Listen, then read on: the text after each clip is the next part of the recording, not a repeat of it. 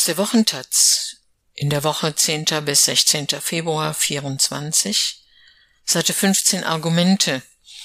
Schluss mit Faktenchecks. Das Kernelement des Journalismus, die Wahrheit, hilft rein gar nichts gegen die AfD. Nüchtern recherchierte Tatsachen gehen bisher nicht viral. Es ist Zeit für ein Umdenken. Ein Artikel von Thomas Laschig. Ich muss eine kleine Warnung aussprechen. Ich werde jetzt einige Dinge fordern und vorschlagen, die mit dem klassischen Selbstverständnis von Journalisten brechen. Aus gutem Grund. Was die deutsche Medienlandschaft bisher macht, scheint ja nicht zu funktionieren. Und auch was wir als Zivilbevölkerung machen, verpufft irgendwie. Wenn wir etwas verändern wollen, müssen wir etwas anders machen. Und 2024 haben wir noch eine Chance dazu. Wer weiß, ob sich dieses Fenster nicht bald schließt. Das sind dramatische Worte, ich weiß, aber es sind auch dramatische Zeiten. Die rechtsextreme AfD würde laut Umfragen zurzeit bundesweit rund ein Fünftel aller Wählerstimmen erhalten, in den ostdeutschen Bundesländern sogar bis zu jeder dritten. Die AfD ist aber kein normaler demokratischer Mitbewerber. In einem Großteil der Bundesländer wird die Partei von Verfassungsschutz beobachtet, in dreien gilt sie sogar als gesichert, als gesichert rechtsextremistisch. Und spätestens seit den Enthüllungen der Korrektivrecherchen sickert es durch, diese Partei bespricht wirklich, den Rechtsstaat auszuhebeln, Millionen Menschen zu deportieren, kurz die Demokratie in diesem Land zu beenden und einen weißen Ethnostaat einzuführen. Ihre teils widersprüchlichen Relativierungsversuche sollten uns nicht länger beschwichtigen. Die Pläne der AfD klingen extrem dramatisch, gar unglaublich. Aber hier soll es nicht um die Ziele und die Gefährlichkeit dieser Partei gehen. Wir können uns darüber tot diskutieren, noch mehr Studien durchführen, Analysen anfertigen, bis zur Machtergreifung, wie es der Ehrenvorsitzende der AfD Alexander Gauland als selbst bezeichnete. Das wurde und wird zur Genüge getan. Es soll auch nicht darum gehen, dass die wehrhafte Demokratie langsam mal ihre Wehrhaftigkeit zeigen muss, mit den vom Grundgesetz gegebenen Mitteln wie einem AfD-Verbot. Es ist kein Geheimnis. Ich setze mich dafür ein, dass das Bundesverfassungsgericht sich mit dieser Frage befassen soll. Aber selbst bei einem erfolgreichen und vermutlich auch notwendigen Verbot dieser Partei verschwindet ja nicht das extremistische Gedankengut, das sie erst möglich macht und das sie inzwischen schon erfolgreich verbreitet hat. Und für die drei Landtagswahlen 2024 ausgerechnet in den ostdeutschen Bundesländern, wo diese Partei am stärksten ist, käme dies ohnehin zu spät. Nein, wie können wir als Journalisten, Wissenschaftler, allgemein Aufklärer die Menschen mit Fakten erreichen, die noch erreichbar sind, um das Problem einzudämmen. Was können wir als Zivilgesellschaft machen? Wie kann jeder von uns seine Stimme hörbar machen? Ich habe etwas Radikales versucht.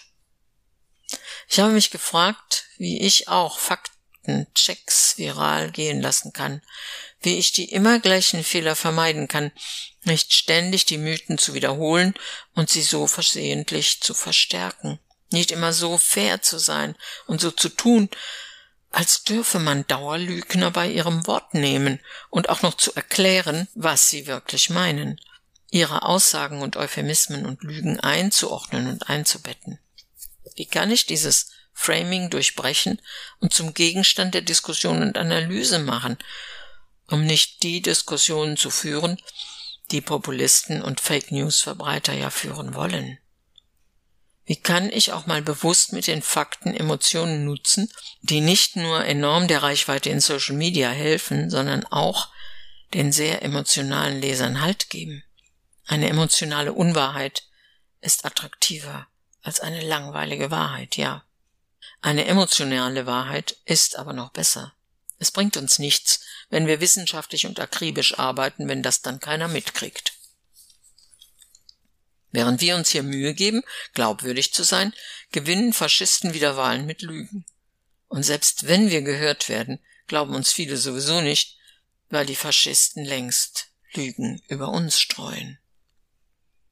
Es kann so nicht weitergehen. entgegen der versessenen Kritik von rechts, dass unser Journalismus nicht neutral, nicht kritisch oder nicht ausgewogen genug sei, zu aktivistisch, zu meinungslastig, kommt ein nüchterner und wissenschaftsbasierter Blick zum gegenteiligen Ergebnis. Auch ich nehme einen Großteil der Journalisten als extrem integer wahr. Die Ideale des Journalismus werden allgemein sehr hoch gehalten. Und während das lobens und bewundernswert ist, wissen Demokratiefeinde inzwischen sehr gut, wie sie das zu ihrem Vorteil ausnutzen können, wie sie die edlen Ansprüche der Medien als Waffe gegen diese verwenden können, wie sie Kontroversen inszenieren können, wie sie Berichterstattung forcieren, wie sie ihre Kampfbegriffe und Themen zum wichtigsten Debattenpunkt machen können. Von Trollhorden in den Kommentarspalten, die nicht oder nicht genug moderiert werden, über Discord-Server, wo Kampfbegriffe und Hashtags koordiniert werden, und ein teils von Millionären finanziertes rechtsradikales Mediennetzwerk, das narrative Framings und Fake News skrupellos und maximal ausschlachtet, bis hin zur AfD, die gezielt provoziert, Grenzen überschreitet und unsere demokratischen Institutionen ausschließlich dazu missbraucht, Propaganda zu produzieren und sich sonst jeglicher konstruktiver demokratischer Arbeit verweigert. All das zwingt unser mediales System quasi sich mit den Themen, Narrativen und Forderungen dieser rechtsextremen Ideologen zu beschäftigen. Sie wissen, dass wir ihnen immer Raum geben werden, ihre Seite darzustellen. Sie wissen, dass ihre Grenzüberschreitungen für Klicks und Auflage sorgen. Sie wissen, dass wir nicht anders können, als zu versuchen, ihre vielen Fehler und Lügen argumentativ zu widerlegen. Denn wir sind Demokraten, wir sind fair, wir wollen bei der Wahrheit und den Fakten bleiben und wir möchten zeigen, wo sie inhaltlich falsch liegen und wo sie die Unwahrheit sagen. Wir wollen nicht übertreiben, wir wollen seriös und sachlich sein. Und darum verlieren wir gerade gegen sie. Ich weiß, wovon ich spreche. Mit meinem Blog Volksverpetzer setze ich mich seit Jahren für Fakten ein. Ich mache seit 2015 Faktenchecks.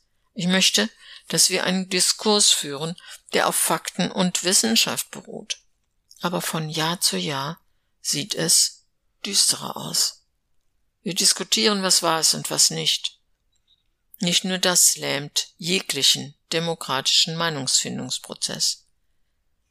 Diejenigen, die grundlegende Fakten und wissenschaftliche Ergebnisse kategorisch in Frage stellen, versuchen, ihre realitätsferne Weltanschauung mit Gewalt und Druck durchzusetzen. Sie versuchen, uns mundtot zu machen, durch Einschüchterungen und Drohungen, aber auch, indem sie ihre Anhängerschaft konstant mit weiteren Lügen indoktrinieren, uns als Feinde zu betrachten.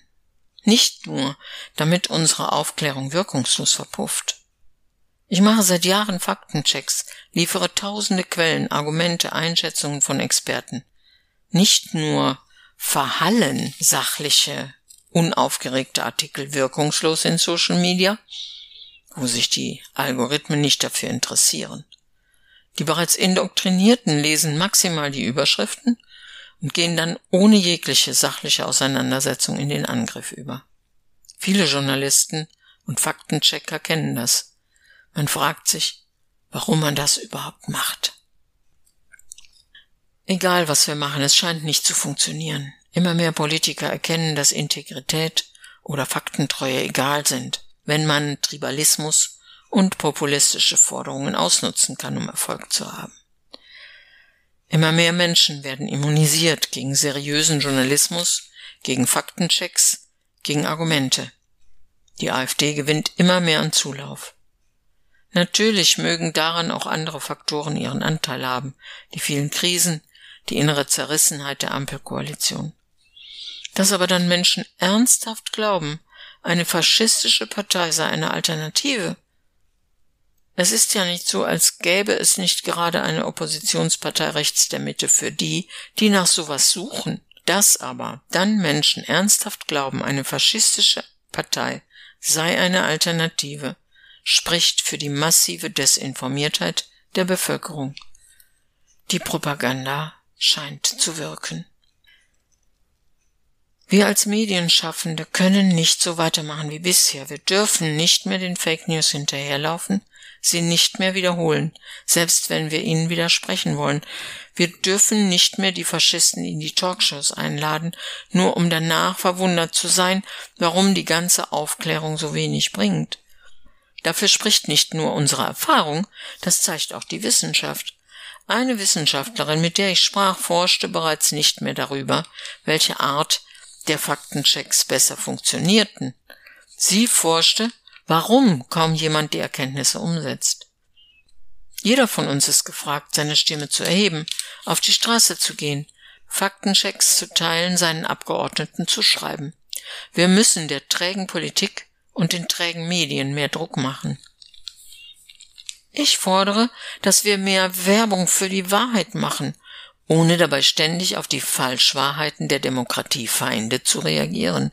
Es ist mein Appell an die Mehrheit der Medienschaffenden, nicht immer die gleichen Fehler zu machen und dazu zu lernen, sich nicht immer von reißerischen und oft einfach auch gelogenen Bildschlagzeilen vor sich hertreiben zu lassen, aus festgefahrenen Denkstrukturen auszubrechen. Das ist natürlich nicht nur die Aufgabe der Medienschaffenden, es ist eine gesamtgesellschaftliche Aufgabe.